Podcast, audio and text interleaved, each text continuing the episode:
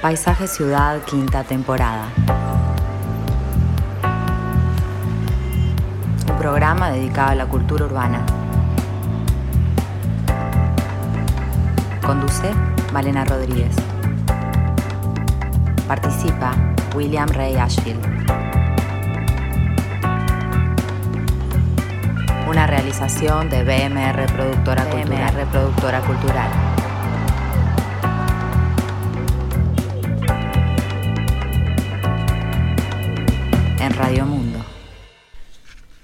Muy buenas tardes a todos, bienvenidos a Paisaje Ciudad, en un programa que vamos a hablar de los sonidos de la ciudad. Y para hablar de los sonidos les voy a traer algo que no tiene nada que ver, que es la selva. Hace años estuve, tuve la oportunidad de estar en la selva y si hay algo que me impresionó de ese lugar fue el universo sonoro. Me cambió la percepción, capaz que ya lo dije en algún programa, pero realmente fue algo que me impactó mucho. Y la manera de escuchar me cambió, la manera de escuchar en la ciudad, porque algo se activó de otra manera. Y bueno, ahí uno puede afinar más y escuchar sonidos de gente, sonidos de autos, sonidos de naturaleza, bueno, todo tipo de sonidos. También esos sonidos que se meten en sueños, como puede ser el sonido del camión de la basura a las 2 de la mañana, que puede llegar a ser muy dramático. Eh, bueno, los sonidos cobran como un sentido, el paisaje sonoro. Por eso vamos a hablar hoy, de eso vamos a hablar del sonido de la ciudad como fuente de inspiración artística, como modo de percepción, pero también como un problema de convivencia y salud. Para eso vamos a estar conversando con dos eh, artistas, eh, Brian McCann y Diego Traverso, que fueron eh, participantes del proyecto Remezcla tu ciudad, una iniciativa del Centro Cultural de España.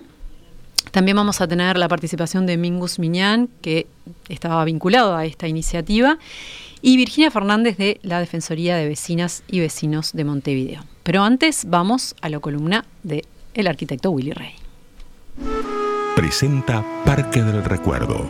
Tu parque, tu historia. ¿Cómo andas, Willy? Bien, ¿cómo andas, Malena? Muy bien. Bueno, y vamos a hablar también del patrimonio, ¿no? Del paisaje sonoro como patrimonio. Sí. Eh, yo prefiero, en principio, hablar del, paisaje sonoro como un valor.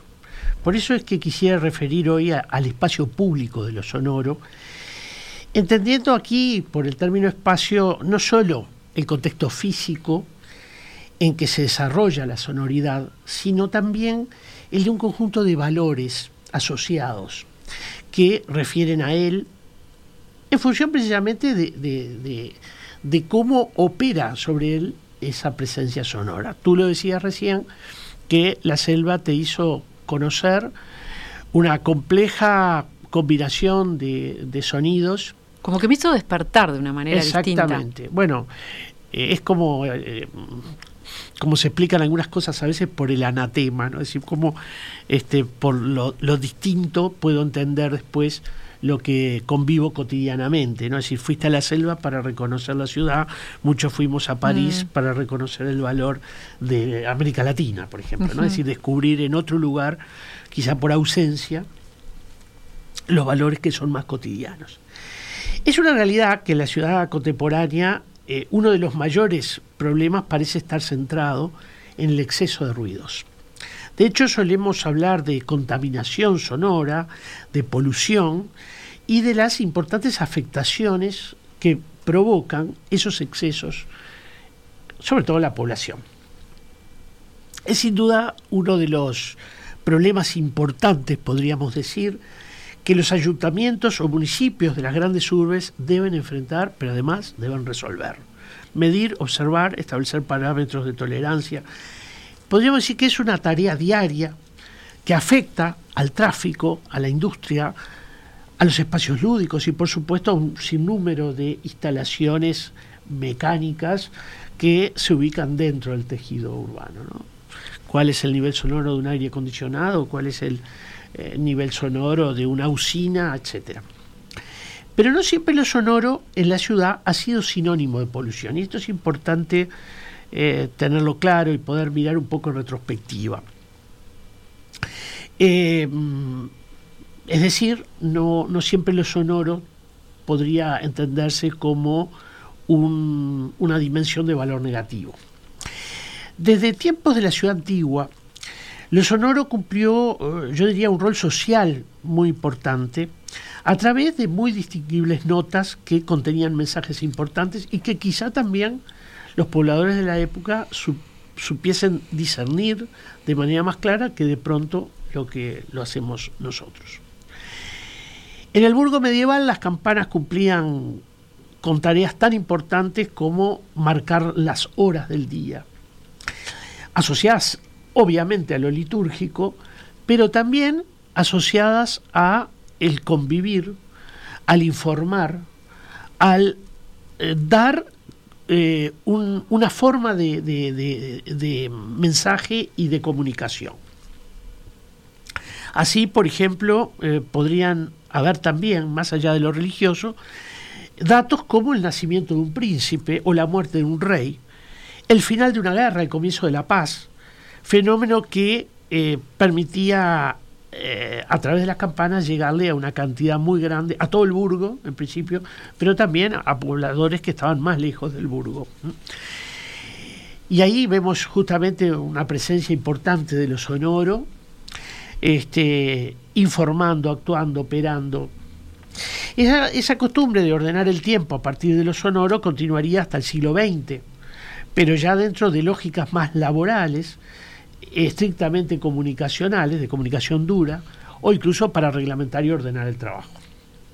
La revolución industrial fortaleció la tarea diaria de los obreros a partir de recursos como el uso de pitos y sirenas que marcaban el comienzo de las tareas o, el- o bien el inicio de los descansos. Pero tanto la ciudad medieval como la más moderna de la revolución industrial incorporaban la música también, diversos instrumentos combinados que agregaban valor a distintas instancias de la vida urbana, ¿no? Eh, porque eh, sobre todo los ingleses, que fueron los más eh, tayloristas, podríamos decir, los individuos que más intentaron ordenar el tiempo de los trabajadores, sabían que era importante el espacio del descanso, que era importante el uso de la música en el contexto de la ciudad, en los momentos en que se descansaba y se disfrutaba del tiempo libre. Y por eso también la orquesta jugaba un papel muy importante. ¿Cuántas ciudades del interior cuentan en su plaza de pronto un kiosco musical eh, para desarrollar ahí actividad de la orquesta local o de orquestas que vienen de otro lado? Las bandas militares. Las bandas militares, justamente, que juegan que un no se escuchan tanto. Yo cuando era chica, no sé, las Sí. recuerdo con, con más En frecuencia. el de interior eso todavía se ve más. En el interior es bastante más frecuente, no solamente eso, sino una cantidad eh, de otros sonidos. Por ejemplo, el sonido, la armónica del afilador, ¿eh? que, que aparece en, en, en- casi todas las ciudades del interior podemos verlo porque son oficios que tienden a, desaparecer en Montevideo, pero que sin embargo eh, son todavía mm, tienen anclajes importantes en el interior de la ciudad. Eh, en Montevideo todavía eh, podemos ver sentir a veces este, el para Elisa de Beethoven a través de las garrafas en unas modalidades nuevas y, y bastante eh, extrañas, podríamos decir, de la versión or- original, pero que están marcando la presencia de, esa, de ese producto en el lugar para que todos los que le interesa eh, o, o tienen demanda de- del producto este, se hagan presentes. Las campanas, ¿no? Bueno, las campanas eh, en el interior todavía tienen mucho más regularidad que acá. Yo cerca de mi casa suena. Sí, Ah, no, no, no, Todas no. las mañanas Este, la campana de la iglesia. claro, pero ahí muy, en el interior, raro.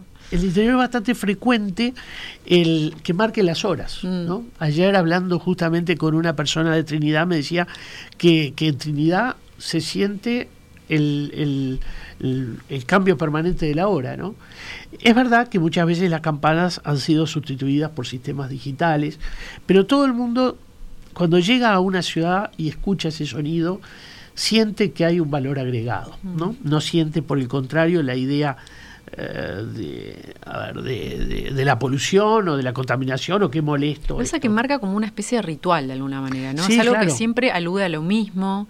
En cambio, un, un altoparlante te está diciendo siempre algo diferente. Y además ayuda, me parece mucho a... mm, eh, creo que, que ayuda mucho también a entender que se trata de una suerte de tradición que tiene un espesor histórico importante, que no es algo que comenzó a hacerse ayer. Uno entra en relación con el tiempo al mismo momento que este, está en el lugar, ¿no? O sea, una como con relación- un mundo también, ¿no? Te conecta con un mundo. Sí, por supuesto. Yo pienso, por ejemplo, en las sirenas de los barcos, a mí me, me transportan. Claro, eso es- es muy y hoy vamos a hablar de eso bastante. Sí. Porque uno de nuestros artistas invitados, Brian McCann, ha trabajado mucho Bueno, sobre el yo puerto. mm, que durante muchos años viví ahí enfrente de donde estamos, acá en la Plaza Independencia, eh, en Año Nuevo era un clásico. Hermoso. En Año Nuevo era un clásico escuchar eh, la sirena. Sabes de que siempre barcos. quise acercarme, pero no podés acercarte mucho al puerto, ¿no? Es como bueno, que el puerto cada vez está más restringido. más cerrado, sí.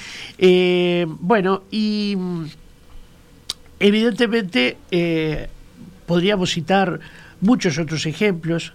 El silbato del tren, por ejemplo, ¿no? que también marca mucho el lugar del interior, pero la vida en Peñarol, por ejemplo, el barrio Peñarol estaba muy, muy determinada por la presencia de ese silbato que también ordenaba las tareas y en alguna medida también la presencia del tren este, llegando. ¿no? Entonces, nos encontramos con una, una enorme carga de valor que se vincula al espacio, que da carácter al lugar y que además forma parte de la memoria social. Esto es un valor, es un valor que contrasta enormemente con el estado de situación excesiva con que los ruidos nos afectan en la ciudad y que deben ser controlados, evidentemente. ¿no? Entre medio hay otras cosas, cosas interesantes con las cuales vamos a hablar hoy, porque también esos sonidos eh, son materia de las artes visuales, son materia del- de, de- de trabajo por parte de los artistas y bueno, para eso Yo creo tenemos que los invitados sí, de hoy. Justamente lo que a mí me pasó con la selva, que es un tema de experiencia, es lo que muchas veces te traen los artistas, ¿no? Te traen una experiencia para que puedas re- repensar o resentir la realidad que te rodea. Sí, yo creo que ese es el gran rol de los artistas Mm. y, en, y en el mundo contemporáneo quizás más que en otros tiempos. La capacidad de hacernos ver lo que en realidad no estamos viendo. Porque no hay distancia que nos separe de nuestros seres queridos. Siempre necesito venir, en las buenas y en las malas, porque cuando me sucede algo bueno, siempre quiero venir y compartirlo con mi mamá. Y la siento presente. Anair Pose. Parque del Recuerdo. Tu parque. Tu historia. 2709-8241.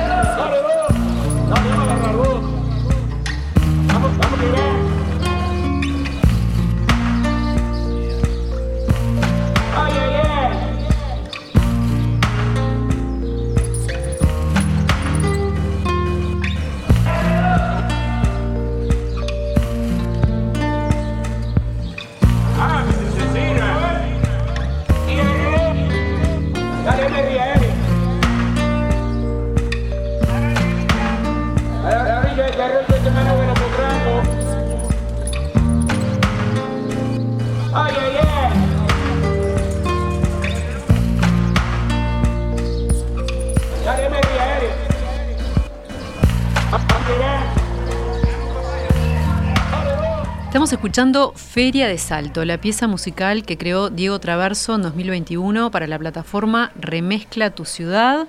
Bueno, Diego Traverso es músico, licenciado en economía, es eh, bueno, compositor, cantante, guitarrista, fue de, de Santé de Samí, pero ahora tiene su propio proyecto. Bienvenido, Diego.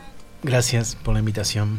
Bueno, contanos un poco sobre esta pieza, esta pieza que tiene que ver con la Feria de Salto, una feria que te queda cercana. Sí, sí, soy vecino, me queda cuatro o cinco cuadras, cinco cuadras. Yo vivo en Canelones y Magallanes, así que voy desde Magallanes hasta Salto los sábados de mañana.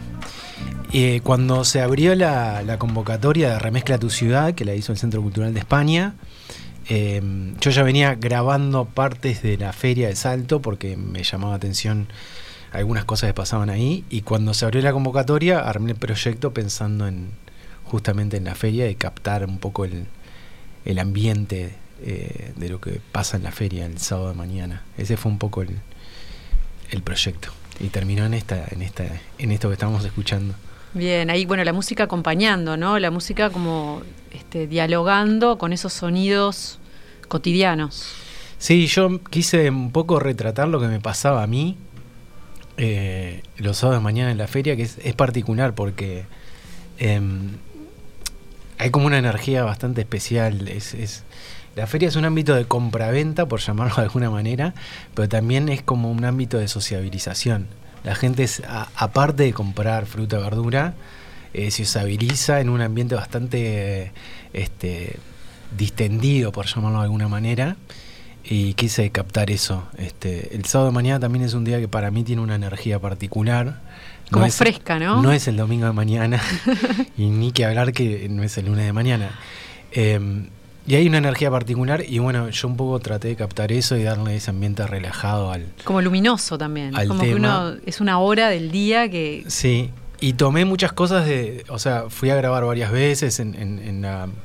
En Remezcla tu ciudad, en el, en el espacio nos, nos propusieron ir a, ir a hacer varias grabaciones de campo, cosas que yo también estaba haciendo, o sea, de ir con un grabador a, ámbitos que no son el estudio de grabación, sino cosas que pasan en la calle, después jugar con esos, ampliarlo, etcétera. Entonces tomé algunos sonidos de la feria, algunos son muy característicos, como los, los los cánticos, los gritos de los feriantes. Y después tomé algunas cosas que estuvo bueno para mí em, hacer ese ejercicio por algunos sonidos que yo no me había dado cuenta. Algunos muy, muy típicos que son los pajaritos, ¿no? Sábado mañana no hay, no hay autos, que es algo también importante. Al no haber autos se escuchan mucho más los sonidos de los pájaros. Pero algunos sonidos que, que me llamaban la atención, como el sonido de los carritos o el sonido de las bolsas. Esos sonidos yo después los transformé en en hi-hats, en, platillos, digámoslo, porque eran parecidos. Entonces algunos sonidos, o los cajones, los cajones que, que sobre todo se escuchan mucho o muy temprano en la feria, cuando se está armando, o muy tarde, esos cajones y los transformé en, digamos, en una especie de clap o de tambor. Entonces ahí en, en la composición traté de jugar un poco con eso, tomar elementos y, nada, creo que me, quedé contento con el Y también los feriantes son muy de, gritar, ¿no? Y de anunciar cosas, y tienen una cosa así como muy expansiva. Sí, hay un feriante en particular que recién he contado que está en Durazno y Salto por ahí, en un puesto muy grande, que es muy gracioso. Además de tener un cántico particular, digamos, tener una melodía, como dice las cosas, eh, algunas frases este, son muy graciosas y tenía un montón para poner, pero puse algunas en en lo que se llamó Feria de Salto. Bien, esto forma parte entonces del proyecto Remezcla tu ciudad y para conocer más eh, de qué se trata este proyecto vamos a escuchar a Mingus Miñán, activista cultural radiofónico, productor artístico y codirector de esta plataforma. Aquí les saluda Mingus desde Buenos Aires, codirijo la plataforma Remezcla tu ciudad junto a Miguel Buendía y a David John Dinanina Em, surgió en el año 2019 cuando coincidimos los tres en Asunción de Paraguay y justamente em, acerca de esta proliferación de equipos y de inquietudes, sobre todo para poder registrar eh, grabaciones de campo y paisajes sonoros en las ciudades, eh, teníamos ganas de darle una vuelta de tuerca a eso, ¿no? que no sea simplemente como una cuestión así documentalista solamente, sino que también le podamos imprimir eh, otras cualidades. Entonces para eso incluimos la herramienta del sampleo y de la composición, ¿no? el poder construir eh, música o piezas sonoras a partir de grabaciones realizadas en cada una de las ciudades donde trabajamos. Por ahora lo hicimos en Asunción de Paraguay, Santa Cruz de la Sierra, Bolivia, Valparaíso, Chile, Montevideo, Uruguay y Lima, Perú.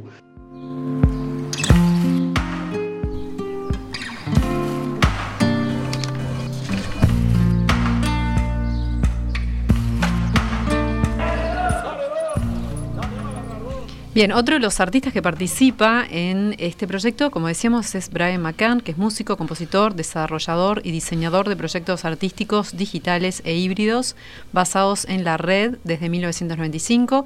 Su práctica artística indaga en esferas definidas por los recuerdos, la evocación y la rememoración, la representación alternativa de la localización, las geografías y cartografías urbanas, el ruido, las mezclas, el glitch y el data bending. ¿Cómo estás, Brian? Hola, ¿qué tal? Bueno, muchos, muchos nombres que a veces no sabemos bien a qué se refieren, como el data bending o el Sí, bueno, hay que ir tirando tags, ¿no? en realidad es todo mucho más eh, fluido y este y más este, afectivo. Pero bueno, eh, muchas veces se, solicita que uno defina las cosas que, que haga. Y bueno, sí, son categorizaciones de diferentes técnicas de aproximación a al, hecho artístico en el que uno está metido, ¿no? Este, es muy difícil nombrar las cosas. El Pero sí, data el glitch es el error en el software, el error en el objeto digital.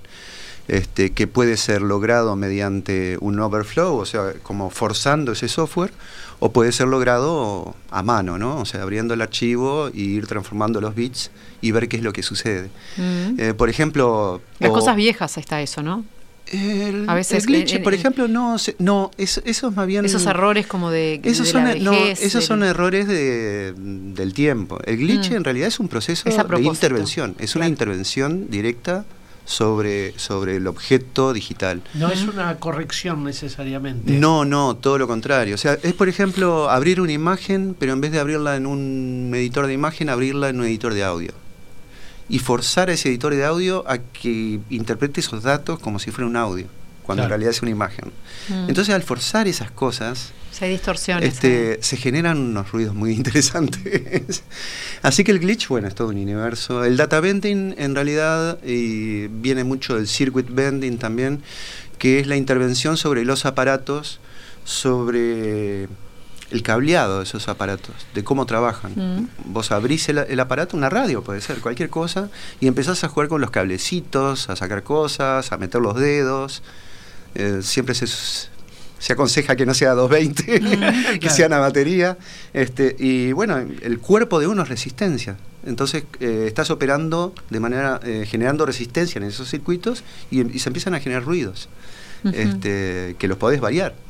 Y también es otro universo. Cada, cada, uno de esos tags que. Sí, sí, pero está bueno poder este, conocer los amplios, por ejemplo, ¿qué son? Muestras, muestras, archivos de, de, audio. Eh, es una muestra. es un, registro, pequeño registro. Es un registro que uno utiliza y luego reutiliza, ayudado por software o por eh, aparatos electrónicos, eh, por ejemplo, los, los, puede afinar. El ruido de un vaso, mm. por ejemplo, rompiéndose, ¿no? Lo grabo.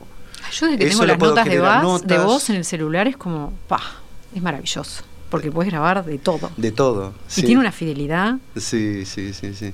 Este, y grabas eso y después lo empezás a. como si estuvieras jugando con. Claro, hay un proceso, es como una argamasa sonora. Y después uno empieza a trabajarla. Mm. El trabajo del este, alfarero. Eh, con el sonido. Es, muy, es muy divertido, es muy, es muy personal también. Este, y dentro de lo que es el paisaje sonoro, o sea, como más serio, bueno, ahí hay, hay como diferentes nichos o, abordajes, ¿no? O sea, el paisaje sonoro en sí. en realidad es respetado, o sea, se graba tal como es. en ese sentido es como dice Willy, en sentido patrimonial. Ah. O sea, el paisaje sonoro, realmente los que están en el paisaje sonoro, graban con excelentes micrófonos y con una temática, con un guion preestablecido, etcétera, para conservar. Este, pero después, desde esa punta hacia todos los destrozos que se pueden hacer con esos registros, ¿no? utilizarlos como una paleta sonora para poder seguir elaborando eh, situaciones este, musicales o, no, no, meramente sonoras. afectivos sonoras. ¿Vos llegas primero a lo digital y de ahí a lo sonoro o cómo es? Yo vengo de la música. Sí, yo fui bajista mucho tiempo. Este, digo, fui porque ya hace como 10 años que no Antes de, de, ser artista plástico, sí, sí, visual. Eh, fui no puedes decir que sos artista visual, sos artista todo. Sí, es raro, ¿no? Por eso es muy difícil. Las categorías son muy crueles. Incluso decir artista es como. Ah, es una pesadez. Sí. ¿no? Es algo que uno se carga en el hombro. Tipo, yo tengo que crear siempre. Este, sí, yo qué sé, no, y viene acompañado de valores y puestas eh, construcciones culturales claro. o mm. sociales que, no sé, es raro, ¿no? Es, es como, todos somos artistas en realidad. Pasa que algunos no dicen que son artistas, pero en realidad creo que yo apuesto a que todo el mundo tiene una beta de creatividad en la cual algo le hace un clic a nivel interno y se le despierta esa magia o esa, esa sensación de iluminación, de que está viendo la realidad por primera vez otra realidad dentro de esa realidad cotidiana, ¿no? esos bolsones de, eh, que son muy emotivos, ¿no? Una pregunta que te hago, que les hago a los dos. Y esto es una materia bastante frecuente en el, en el campo patrimonial, ¿no? Que, el patrimonio se transforma en nostalgia, ¿no? Eh, yo creo que los artistas en alguna medida logran un ayornamiento de cosas que están muy débiles o que han desaparecido. Eh, ¿Cómo juega la nostalgia ahí un poco en la, en la, en la puesta en valor de estos sonidos que están, pero posiblemente están debilitados en la cultura urbana eh. respecto de décadas anteriores? Sí, totalmente. Incluso hay sonidos o ruidos de determinado, propios de determinado medio o formato que en su momento fueron vistos como errores o deficiencias en la definición de ese formato, por ejemplo, el ruido de la púa en el sur con un vinilo, sí, sí, sí. y que ahora es un valor. O sea, hay pedales y hay efectos que generan el, ese, el, ruido mm. para, para generar justamente esa nostalgia. Y así con muchísimas, en el cine pasa lo mismo también, con lo, los flashes del Super 8, por ejemplo, y esas cosas, bueno, hay un montón de plugins generando mm. esa nostalgia. Yo creo que eh, hay, una frase de Brian Eno, sí, mm. que es muy interesante, que son que dice que justamente todas esas deficiencias iniciales de, esos medios cuando salieron al mercado, en realidad con el paso del tiempo pasan a ser como la firma, el footprint, la huella digital de, de ese medio y en la que todos los artistas comienzan a trabajar, ¿no? Mm. Creo que el, ruido, yo ahora por ejemplo estoy sampleando ruido de vinilo en algunas composiciones. Eh, creo que el, ruido lo que pasa está asociado a alguna emoción en particular. Entonces no es que sea ni bueno ni malo por per se, o sea, y lo que pasa con el ruido de vinilo en su momento era el ruido del vinilo y hoy en día como el vinilo dejó de, de ser algo tan común, nos lleva a otra época donde el mundo era otro, donde los tiempos eran otros entonces ese ruido lo asociamos específicamente a una emoción. Eso me parece interesante. Y lo otro es que, hablando de ruidos y más generales, ¿quién define qué es un ruido y qué no es un ruido? O qué es un, ruido y qué es un sonido. Exacto, en una ciudad, ¿quién dice, bueno, para mí esto es un ruido y para otra persona eso no es un ruido, es su identidad, mm. etcétera. Para mí es, es toda información. Pasa que lo que percibimos como ruido es información que no nos atañe. o sea, eh, es como una conversación, uno está hablando con alguien y siente un montón de otras conversaciones y dice, ay, qué ruido que hay. En realidad todo eso es información que está, está sucediendo. Pasa que nosotros no somos los receptores y en realidad nos interfiere en nuestra cotidianeidad comunicacional. Mm. Y así pasa con muchas cosas, ¿no? Por ejemplo, el, ruido de, un guinche retrocediendo. Es un ruido terrible, pero para para el que está atrás del guinche es muy importante, es una información muy importante. Claro. Eh, por, otra parte, eh, se me ocurre que los sonidos deben sugerir, deben operar sinestésicamente, ¿no? que deben sugerir también aromas, olores, este eh, y por supuesto, bueno, creo que lo que hacen ustedes básicamente es muchas veces trasladarlo a la imagen o ¿Cómo se da esa, esa posible sinestesia? Eh, yo, a mí me queda claro que el olfato tiene un poder enorme en, la, en, la, en, su afectación en la memoria, ¿no? Eh, sentir eh, aromas que había dejado de sentir me retrotraen a un momento, a un lugar. Eh, tienen un poder de, de, de, transmitir, de trasladarme, diría, a, algún lugar este, concreto del pasado.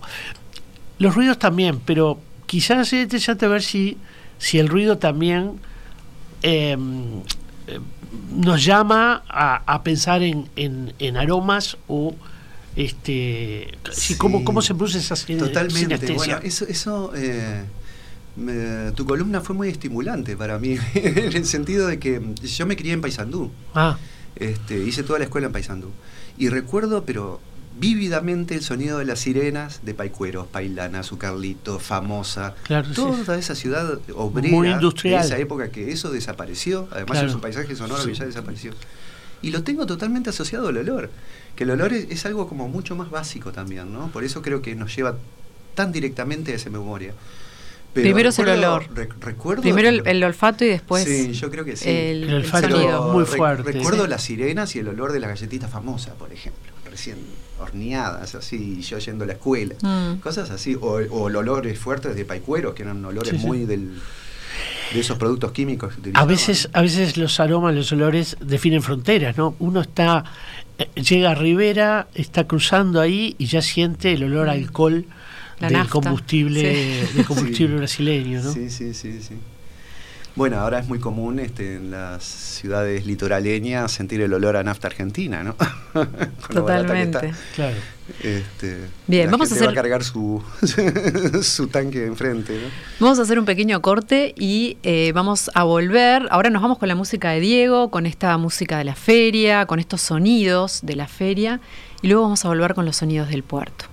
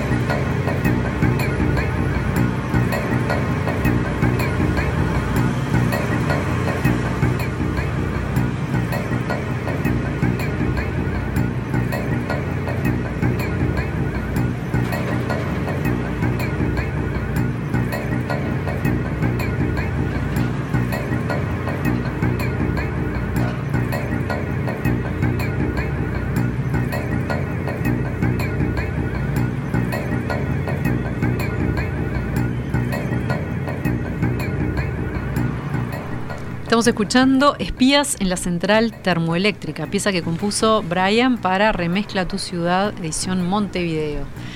Bien, el tema ahí como de, bueno, muchos bueno, temas. Remezcla tu Ciudad eh, es, un proyecto muy interesante el que llevaron a cabo Mingus con, sus asociados este, españoles. En el sentido de que lo que promueven es, primero, la mirada del artista de su entorno, ¿no? A nivel sonoro pero lo que promovió finalmente es generar librerías sonoras que son de libre acceso al público. O sea, todas esas grabaciones, totalmente catalogadas por artista, están disponibles. Vamos a empezar a usarlas acá en pasaje, y, para, ser reelaboradas como eh, en un sentido musical.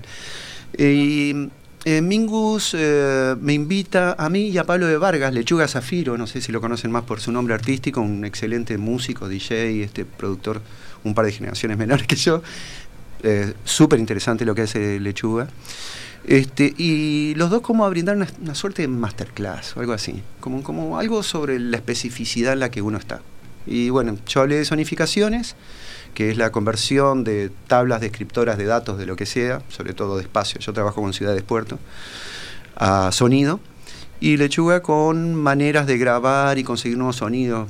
recuerdo que golpeaba un alambrado y con ese sonido del alambrado empezaba a transformarlo, transformarlo, transformarlo y quedaba una especie de percusión alucinante.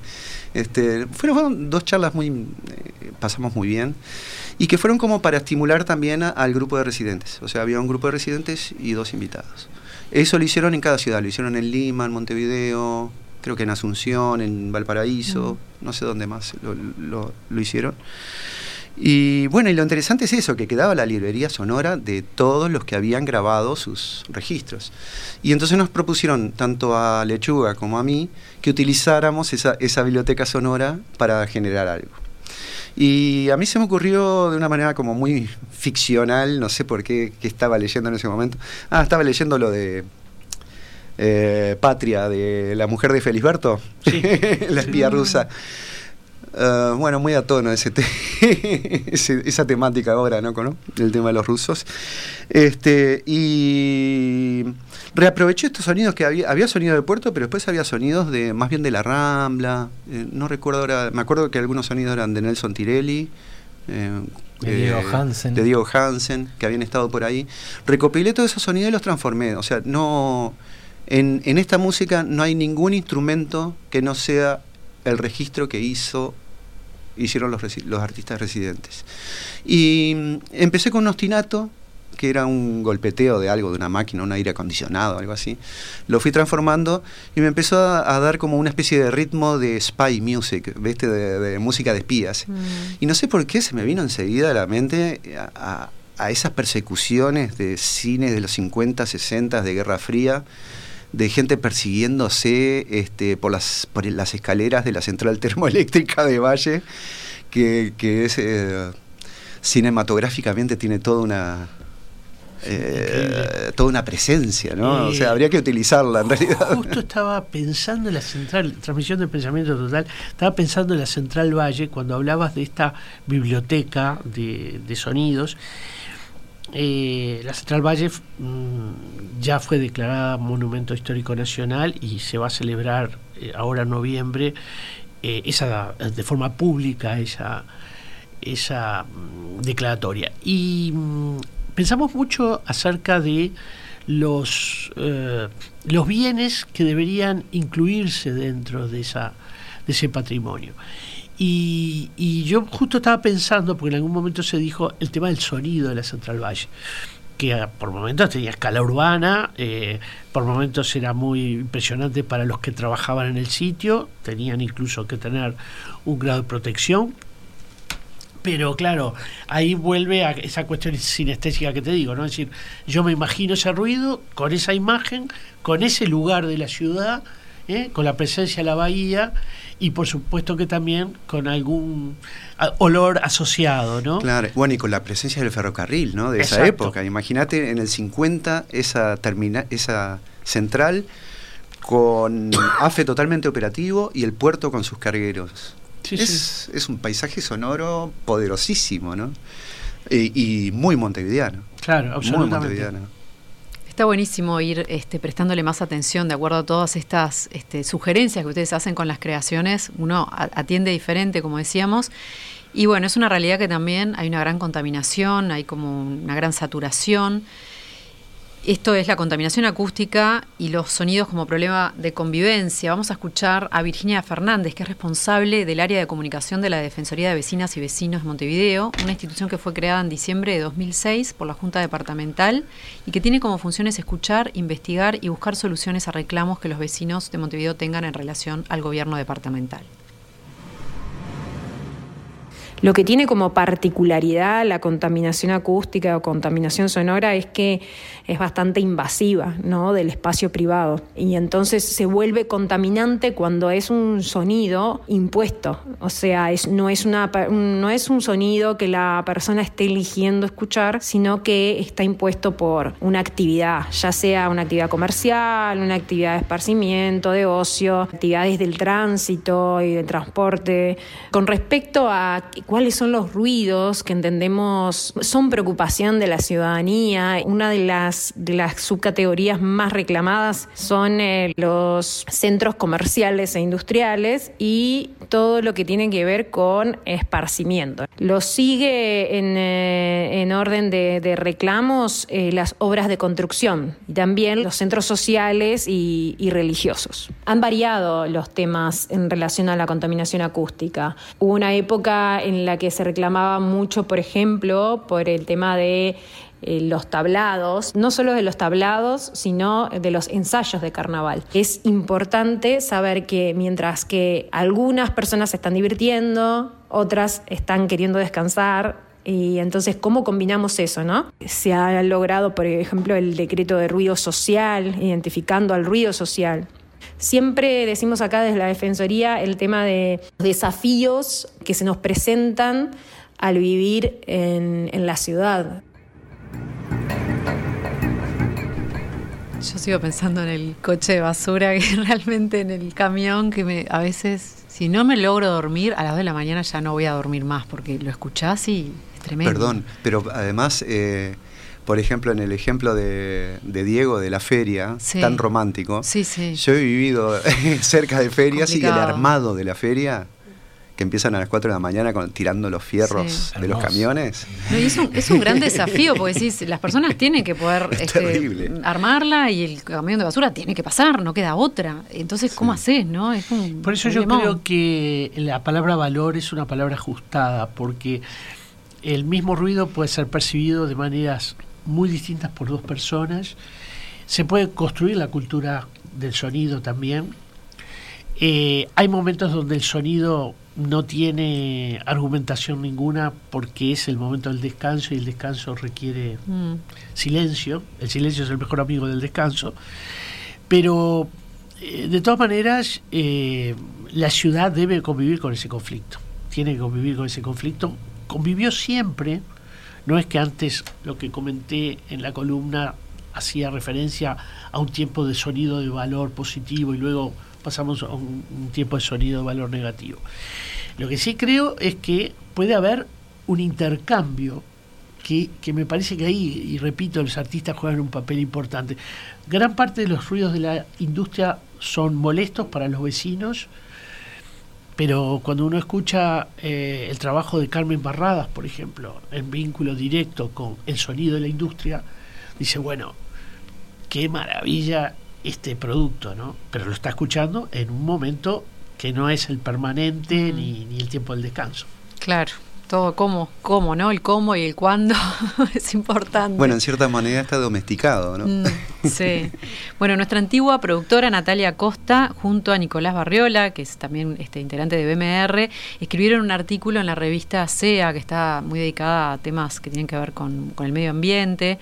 Y escribían, decían, difícilmente podrá imaginarse la urbe contemporánea sin evocar un conjunto vertiginoso, agobiante y caótico de estímulos auditivos. Luego se refiere a algo que tiene que ver con una reacción que puede tener el- el individuo, de decir, me quiero aislar de esto, ¿no? Entonces dicen, aislamiento acústico en el hogar, aislamiento acústico en la oficina, siempre que se pueda, es claro, y si no se puede, adaptación. Pero tanto el aislamiento como la adaptación son medidas provisorias y desesperadas. Lejos de ser un capricho, hay aquí un problema profundo y de hondas consecuencias.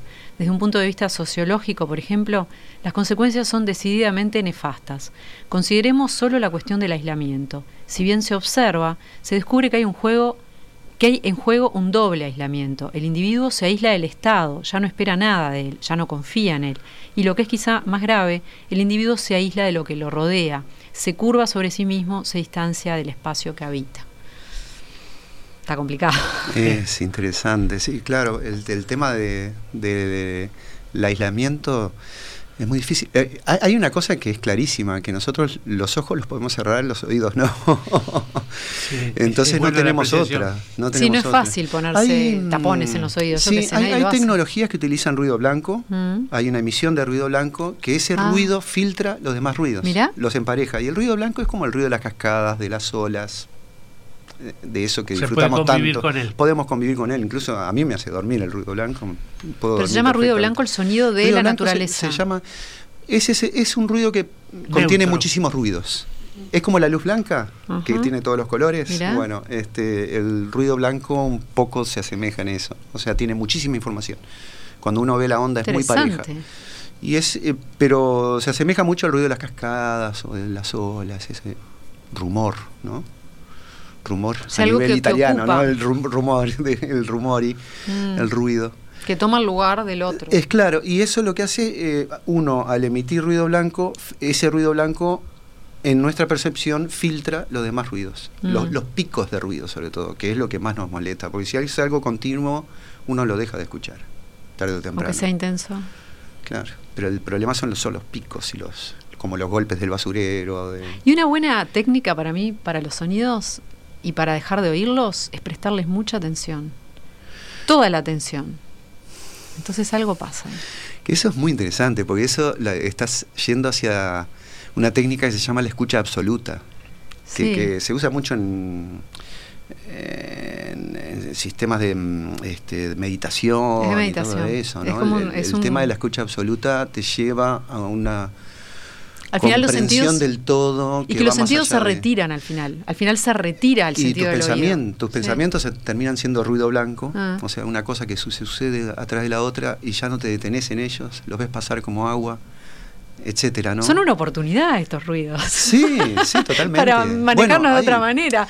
Daría para otra columna, pero hay toda una, una tecnología de, de- de son- de sonora para Mm. llegar a puntos de meditación y de iluminación, etcétera, ¿no? Que es muy interesante. Sí. Vos te inspirás mucho, ¿no? Para la música con los sonidos, más allá, o sea, este fue puntual de remezcla, pero para tus otros discos, has usado. Sí, en general, eh, de lo que me pasa. A- a- tengo otro, otro tema en- en- de un proyecto que se llama Los Bosques, se llama Rambla Sur, que está inspirado en la Rambla Sur. No, ahí no hay este paisaje sonoro, pero sí, sí, de- del, barrio me inspiro mucho. Volviendo al, tema de los sonidos, mientras, mientras hablaban, yo me preguntaba eh, que está bueno también preguntarse qué, qué sonidos queremos este, guardar y qué sonidos no queremos guardar como ciudad, como ciudadanos. A mí hay sonidos que, que ocurren hoy en día que no tengo ningún interés en que, no sé, pasen los años y diga, ay, cómo extraño ese ruido. Este, y otros sí, ayer que fue feriado, feriado medio laborable. Ay, qué eh, silencio que había. en- yo iba ahí, Palermo, Cordón, y, y la verdad se escuchaba un venteveo a las 5 de la tarde, Mm. clarísimo. Clarísimo, y, y estaba a varios metros. Y hacía un montón de sonidos y "Ch, qué lindo un pajarito, me gustaría que, que- que siga acá. Y hay otros sonidos que la verdad que eh, este, a mí no me interesan.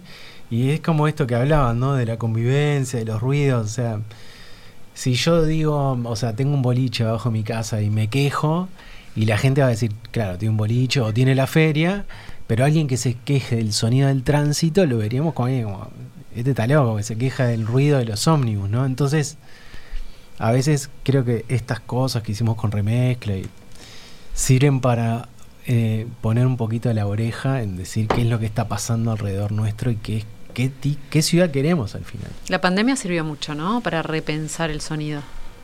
Sí, totalmente. Montevideo cambió totalmente su, su espectro sonoro, ¿no? Mm. No, estaba pensando, por ejemplo, este, es interesantísimo lo que dice Diego, porque, claro, el, el detenerse también te obliga a detenerte en otras instancias mentales en las que estás. no, un poco volviendo a ese tema de la meditación, Es la del ¿no? estar tranquilo. ¿Cómo pones, ¿Dónde pones la atención? Claro, ¿Cómo y la sucede en la ciudad vieja, viste, que vas caminando por Sarandí, doblás en Zabala, caes en la plaza, Ya es otra cosa.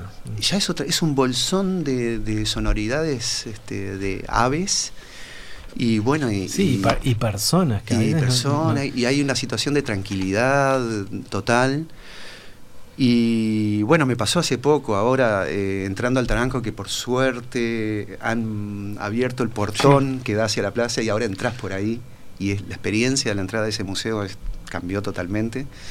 Este, y vas de la plaza, de ese bolsón de aves y todo eso, entras al jardín del Taranco y después entras a la instancia de donde es el salón de baile. Y, Como una continuidad de la plaza, ¿no? Es alucinante, se, le- Mm. se la súper recomiendo. Qué lindo. este, y bueno, y salís de ahí y hay otra partitura sonora, ¿no? En la misma ciudad vieja. Te vas para el lado del Mm. puerto, del mercado, otra cosa. Sí. A mí me encanta el pasaje, por ejemplo, hacer de acá, de la Plaza Independencia, irte por Sarandí hasta la punta de la escollera Sarandí. Y es un fade out continuo. Es Hasta es que llegas al mar, decís. es claro, es Sí, un sí, sonoro donde empieza a, a s- a- a suceder un aumento de la sonoridad del portuaria, del agua y Mm. Qué voces de pescadores. Qué lindo grabar se, eso. se los recomiendo que, que lo Mm. hagan. Sí, sí, es un buen paseo para hacer. Qué bueno, muy lindo todo esto del paisaje sonoro, siempre no sé, es muy rico y nos cambia la forma de mirar y de sentir, como decíamos. Y de estar. y de estar, de estar, de vivir. Eh, y bueno, y tenemos algunos, algún temita para anunciar antes de irnos, ¿verdad, Willy? Con el tema de monumentos históricos que Sí, más que anunciar, recordar, que hace muy mm. poco eh, en la localidad de Cerro Colorado, pueblo Alejandro Gallinal, se declaró Monumento Histórico Nacional el conjunto integrado por la Torre Carrillón, de aquí el vínculo con, nuestro programa de hoy, eh, el anfiteatro, donde cantara y muriera en ese sitio cantando, eh, nada más y nada menos que Víctor Damiani, el más importante barítono que ha tenido la historia del país, y el tanque de agua de Ose, que también es muy particular y muy distinto a los demás. Es decir, eh, es una unidad que, en la que convergen muchos de los sentidos, eh, pero particularmente el del sonido, por la presencia de un carrillón magnífico, que bueno, tendremos que trabajar para, para poderlo sentir. Y ese carrillón me obliga a, a dejar una, eh, una deuda pendiente, ¿no? Porque hablamos mucho de sonido, no hablamos del silencio. Aunque mm. estaba implícito, estaba inserto, el silencio es lo que mm, subraya el sonido, también para bien y para mal. Eh, pero creo que también hay un valor en el silencio que eh, vibra de la misma manera con, con, otros elementos que hacen sinestesia, ¿no? Este, con el aroma, con la imaginación, este yo estaba pensando, no sé, los textos de Feliberto Hernández, uno siente que en los textos hay silencios, ¿no? Eh, y por supuesto que en la música también hay silencios importantes. Eh, bueno, Dijera el dramaturgo Daniel Pasca, un buen silencio es poesía, me parece precioso. y el maestro del silencio, Miles Davis, ¿no? Con su trompeta. Él siempre hablaba, hablaba de silencio, no de la música. Qué bueno. Bueno, muchísimas gracias, Brian. muchas gracias, Diego. Y nos reencontramos, Willy, acá en siete días. Exactamente. Muy bien, que pasen muy muy bien. ¡Viva la radio!